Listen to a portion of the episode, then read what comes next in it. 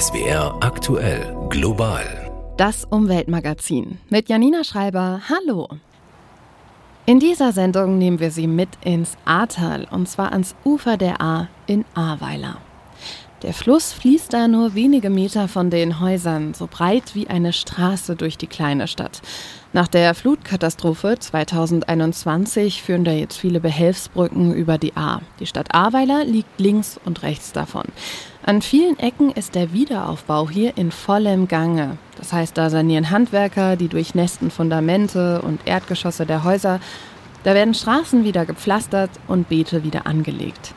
Doch wenn man so durch das Ahrtal geht, wird einem bewusst, wie schnell hier ein Hochwasser der Ahr die Häuser und Menschen gefährden kann.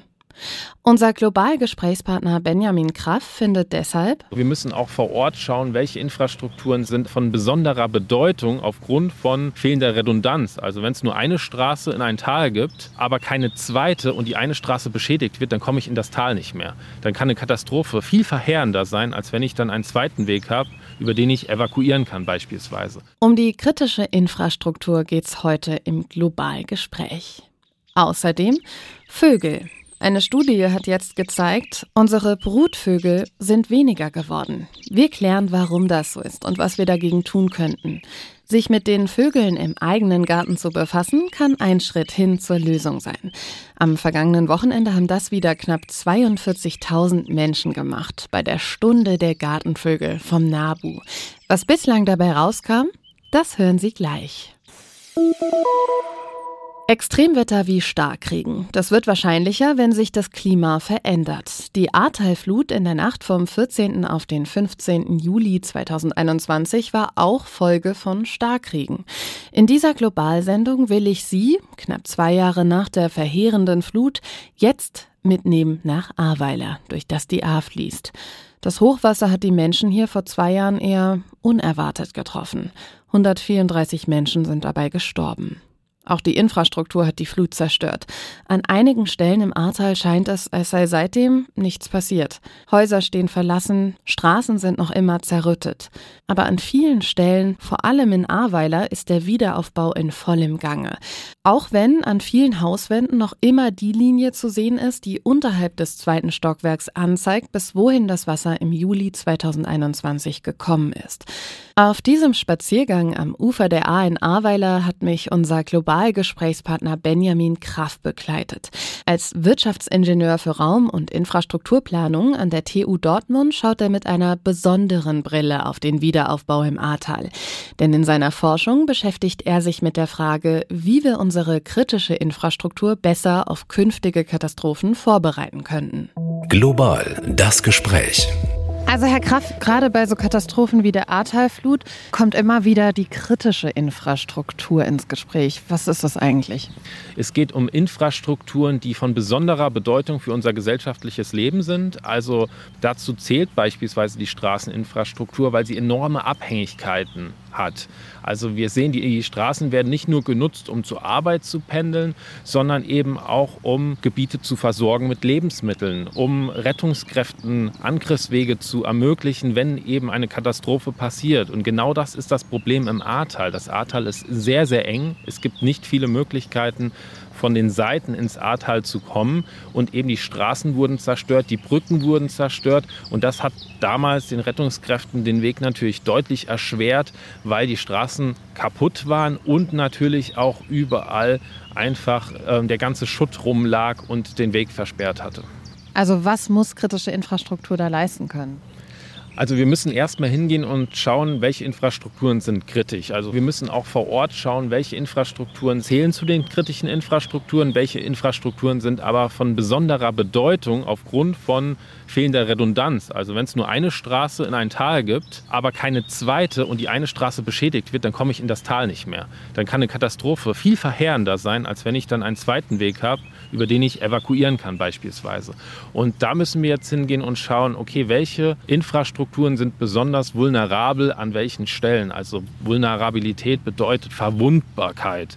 Und wenn eine Infrastruktur verwundbar ist, dann kann das verschiedene Gründe haben. Also wenn wir jetzt bei dem Beispiel Straße einfach bleiben. Es kann Hitzeeinwirkung geben, es kann Dürre geben, dadurch kann sich die Straße setzen, die Straße kann Pop-ups bei Hitze eben kriegen, durch Frosttauwechsel kann sie aufsprengen oder dann eben bei Hochwasser, Sturzfluten kann die Straße weggespült werden oder komplett überschwemmt werden und ist dann nicht mehr befahrbar. Ganz wichtig in Katastrophen ist die äh, Information und Telekommunikation und das ist ja auch ein Thema. Die ist zusammengebrochen, weil das Stromnetz war weg. Das heißt, man hat auch keine Möglichkeit mehr, Handys irgendwann zu laden. So, das heißt, der Zugang zu Informationen muss trotzdem sichergestellt werden. Und da ist dann das Thema Krisenmanagement sehr wichtig. Also das sind viele Themen, die ineinander greifen und das sind sehr, sehr viele Abhängigkeiten. Und wenn eine Infrastruktur zusammenbricht, hat das immer gleich Effekte auch auf die anderen Infrastrukturen. Und auch Themen, die natürlich auch mehrere Gewerke ansprechen. Also ich kann jetzt nicht nur beim Straßenamt vorbeigehen und sagen, hey, wenn hier eine Straße fehlt, baut doch nochmal eine zweite. Hier im Hintergrund wird auch schon gebaut. Ich muss auch zum Telekommunikationsunternehmen gehen oder zur Kommune, dass ich sage, hey, im Zweifel, wenn die Telekommunikation ausfällt, müsst ihr irgendwelche anderen Vorrichtungen haben, wie ihr kommunizieren könnt im Krisenfall. Genau, es muss hier bestimmte Alarmsysteme geben und im Krisenmanagement natürlich auch bestimmte Reihenfolgen. Wer wird informiert, wer informiert, was hier definitiv im Ahrtal natürlich schiefgegangen ist. Und das muss vorher definiert werden und sowas muss es für verschiedene Katastrophenfälle geben. Also natürlich ist das Hochwasser jetzt hier in, im Ahrtal eine besondere Gefahr, die immer wieder passieren kann, wahrscheinlich zukünftig auch häufiger und eventuell auch extremer passiert aufgrund des Klimawandels. Aber es kann natürlich auch andere Gefahrensituationen geben. Wir haben hier sehr viele Wälder. Genauso kann es sein, dass es Dürren im Sommer gibt. Dann kommt die Feuerwehr eben auch eventuell nicht zu den Wäldern hin, weil es eben so wenig Straßenzugangsmöglichkeiten gibt. Also es sind schon einige Dinge, die eben jetzt zukünftig mehr mitgedacht werden müssen, um eben dem Thema nicht nur Klimaschutz, vor allem Klimaanpassung und wie kann ich reagieren im akuten Fall, aber auch, was mache ich vorbeugend, was ja sehr wichtig ist, um überhaupt verschiedene Risiken zu minimieren.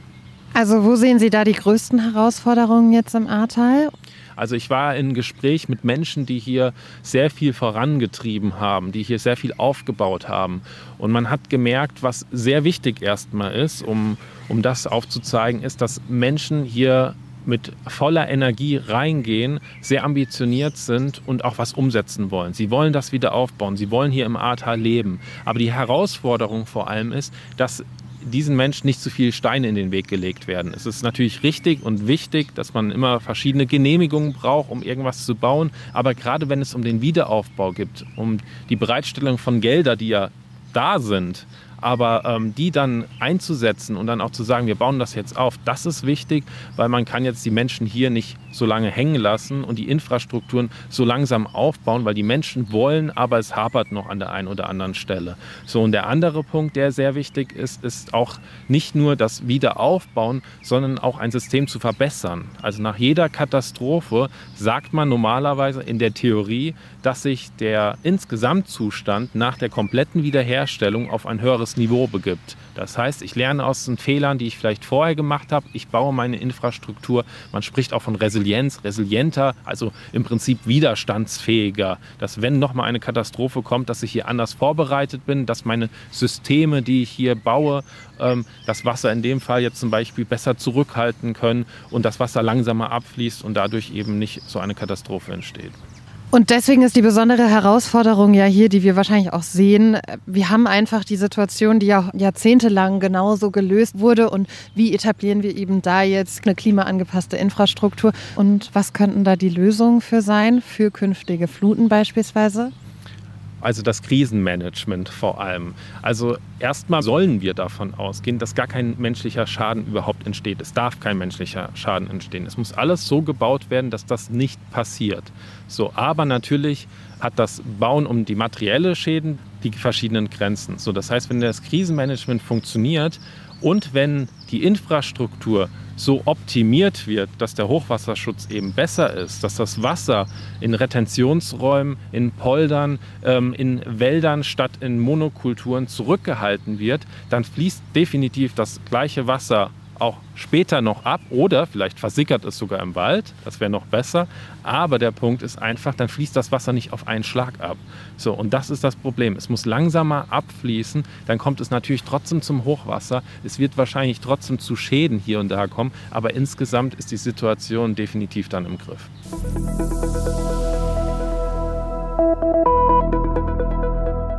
Wer eine ganze Stadt auf dem Papier entwirft, der hat es bei der Frage, wie hier kritische Infrastruktur und Klimaresilienz bestmöglich integriert werden können, bestimmt einfacher als die Planer in natürlich gewachsenen Städten. In Saudi-Arabien lässt Kronprinz Mohammed bin Salam gerade eine Megaplanstadt mitten in der Wüste bauen. NEOM heißt das Prestigeprojekt und soll zum Vorbild einer klimaneutralen Stadt werden. Doch das Projekt wirft viele Fragen und Kritik auf, wie Anne Almeling berichtet. Neom is real. Einsame Berge, sanfte Strände, türkisblaues Wasser. Ein Werbevideo zeigt, wo Neom entstehen soll, im Nordwesten Saudi-Arabiens, direkt am Roten Meer. Eine futuristische Megacity, 30 Mal so groß wie Berlin. Neom bedeutet so viel wie neue Zukunft. Die Technologiestadt mit angeschlossener Freihandelszone ist Teil der Vision 2030, einer Strategie, mit der Kronprinz Mohammed bin Salman die Wirtschaft unabhängiger vom Öl machen will. Das Ziel? Arbeitsplätze schaffen, neue Betätigungsfelder erschließen, Investoren aus dem Ausland anlocken. 500 Milliarden US-Dollar soll das Projekt kosten. Doch viel Konkretes gibt es bislang nicht. In den Werbevideos schaufeln riesige Bagger tausende Kubikmeter Sand, arbeiten Menschen in Hightech-Laboren. Aber die saudische Führung hält sich mit Zahlen und Informationen zurück. Und das, was bekannt ist, wirft eine Menge Fragen auf. Wer wird dort leben? Was wird das für eine Gesellschaft sein? Die kanadische Architektin Damili hat die Informationen aus der Werbekampagne genau unter die Lupe genommen in ihrem YouTube-Kanal. Neom kommt dabei nicht gut weg. Eine ganz neue Stadt zu bauen, statt bereits bestehende Probleme zu lösen, steht meiner Meinung nach im Widerspruch zu Nachhaltigkeit. Und ich glaube, Sie sollten das Geld lieber in die Infrastruktur stecken, die schon vorhanden ist, und das Leben der Menschen erleichtern, die dort leben. Jedenfalls, wenn es ihnen um Nachhaltigkeit und eine bessere Zukunft geht. Für die Menschen im Nordwesten Saudi-Arabiens käme das allerdings schon zu spät. Die Einheimischen wurden verscheucht, damit die Arbeit am Gigaprojekt beginnen konnte. Dabei hatten manche Familien bereits seit Jahrhunderten in der einsamen Wüstenregion gelebt. Stämme, die in diesem Gebiet gesiedelt haben, haben sich ja gewehrt, durchaus auch mit Besetzung. Und die, äh, da wurde mit staatlicher äh, Gewalt geantwortet. Und einige der Stammesmitglieder, die da sich gewehrt haben, wurden erschossen von staatlicher Seite. Sagt Eckhard Wörz, Direktor des Giga-Instituts für Nahoststudien in Hamburg. Bürgerentscheid oder Mitbestimmung? Fehlanzeige. Was für das Volk gut ist, bestimmt der Kronprinz. Zwar sollen in der Stadt Neom andere Gesetze gelten als im Rest Saudi-Arabiens, solche, die auch einem westlichen Lebensstil entsprechen. Aber woher die neun Millionen Einwohner kommen sollen, für die Neom gebaut wird, das lässt sich bislang nur erahnen. Neom.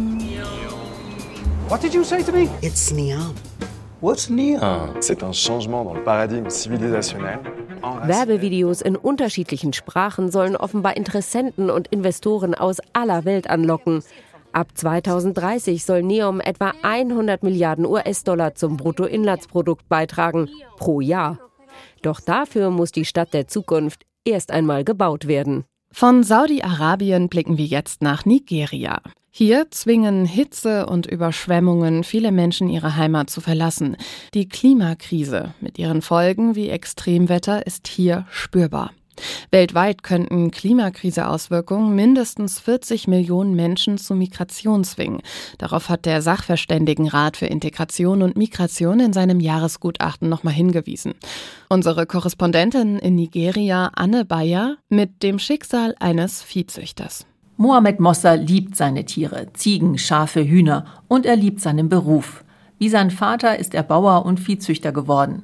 Bislang lebte er ganz im Norden Nigerias, im Bundesstaat Sokoto, doch vor gut einem Jahr ist er Richtung Süden nach Shasa gezogen.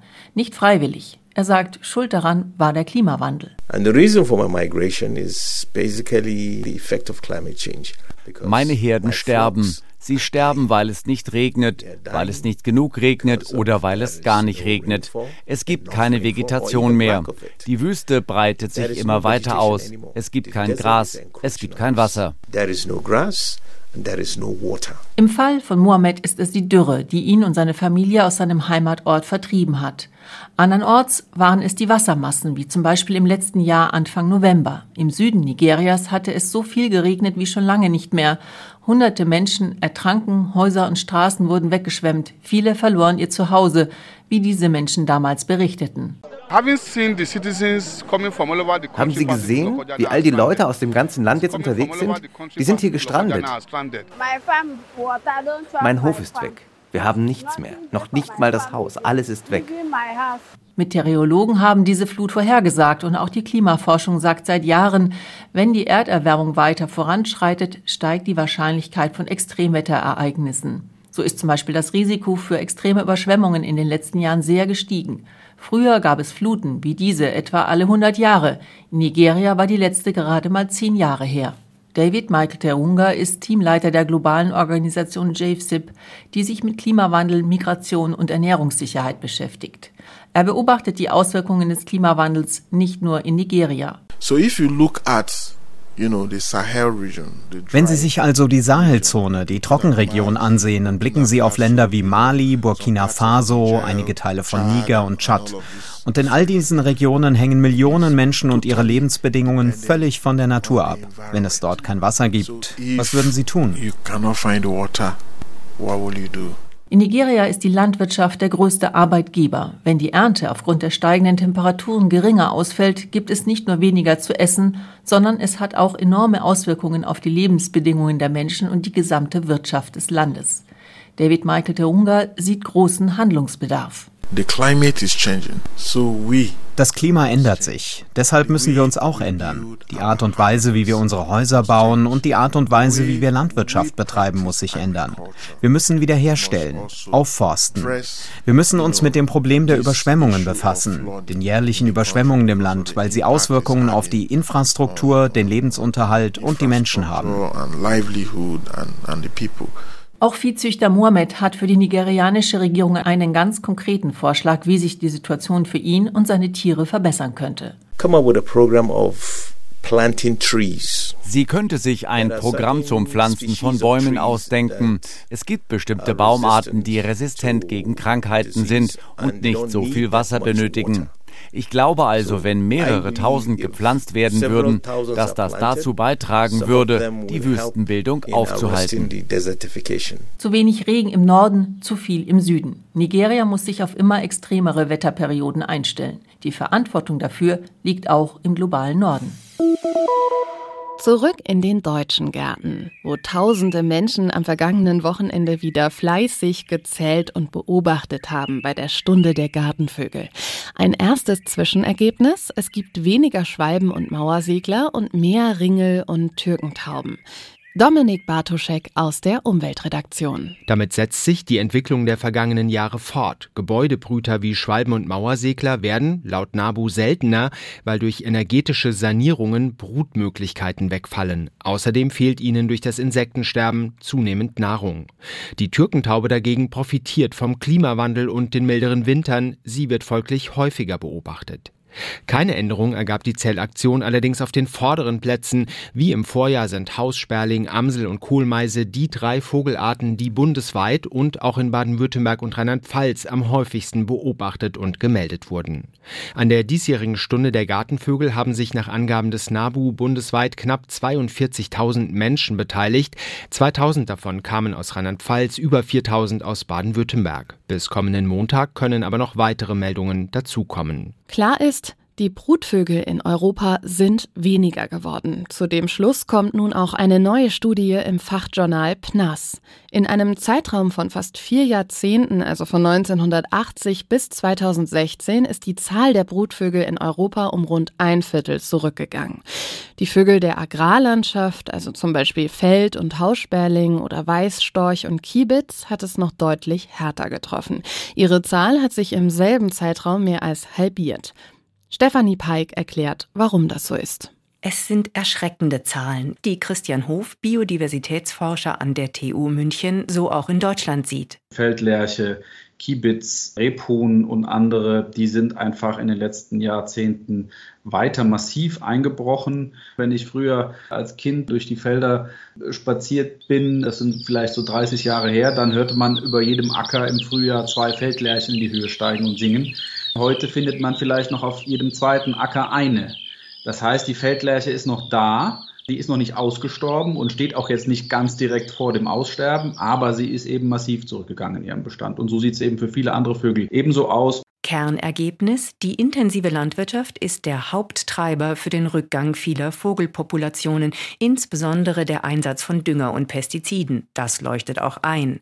Wo etwa viel Chemie gespritzt wird, fehlt es an Samen von Wildkräutern und an Insekten. Die Folge, die Vögel finden weniger Futter.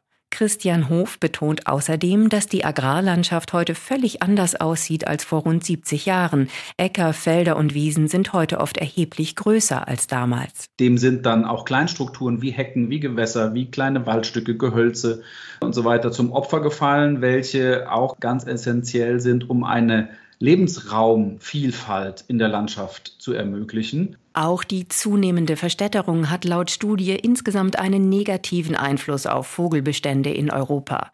Guy PR beklagt, dass in den Vorstädten immer neue Baugebiete entstehen.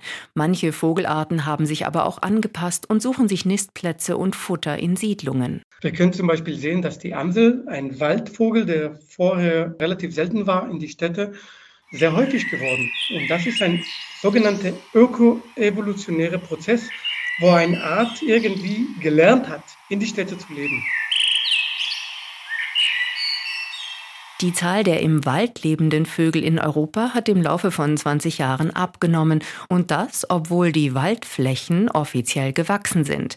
Aber Wald ist eben nicht gleich Wald. Eine Fichtenmonokultur ist etwas anderes als ein gewachsener Wald mit alten Bäumen, vielen Stockwerken, Baumlücken und viel Totholz, erklärt Naturschutzforscher Guy PR. Eigentlich verlieren wir die Primärwälder in Europa in Skandinavien zum Beispiel, wo sie die ganze Zeit sagen, wir haben mehr Wälder. Nee, sie haben weniger Wälder. Sie haben weniger Primärwälder und mehr Plantagen. Für etliche Waldvögel eine schlechte Nachricht. Was tun, damit es den Vögeln wieder etwas besser geht? Guy PR und Christian Hof sind einig, wir müssen vor allem bei der Landwirtschaft ansetzen. Wenn Landwirte die Umwelt schützen, müssen sie dafür honoriert werden. Das ist Aufgabe der europäischen Agrarpolitik. PR sieht auch Chancen, wenn Landwirte sich für den Naturschutz zusammenschließen, damit auf den gemeinsamen Flächen zum Beispiel ein Korridor aus Hecken oder Bäumen entstehen kann, der verschiedene Biotope miteinander verbindet. Der Feldlerche helfen Lerchenfenster, also Stellen auf Feldern, wo gezielt auf rund 20 Quadratmetern nicht gesät wird. Dort können Lerchen brüten und Futter finden. Außerdem könnten wir uns alle überlegen, wofür wir unser Geld ausgeben. Der Vorschlag von Christian Hof. Weg vom Fleisch wofür ein, einfach unheimliche Mengen an Flächen für Futtermittel gebraucht werden, hin zu einer eher vegetarischen Lebensweise. Ich sage immer dazu, ich bin selbst kein Vegetarier, das heißt, ich will ja überhaupt niemanden umerziehen. Aber wenn wir wenigstens ein Stück weit an unserem Konsumverhalten was ändern, wäre womöglich auch schon allerhand gewonnen. Von besseren Chancen für die Vögel haben wir auch selbst etwas.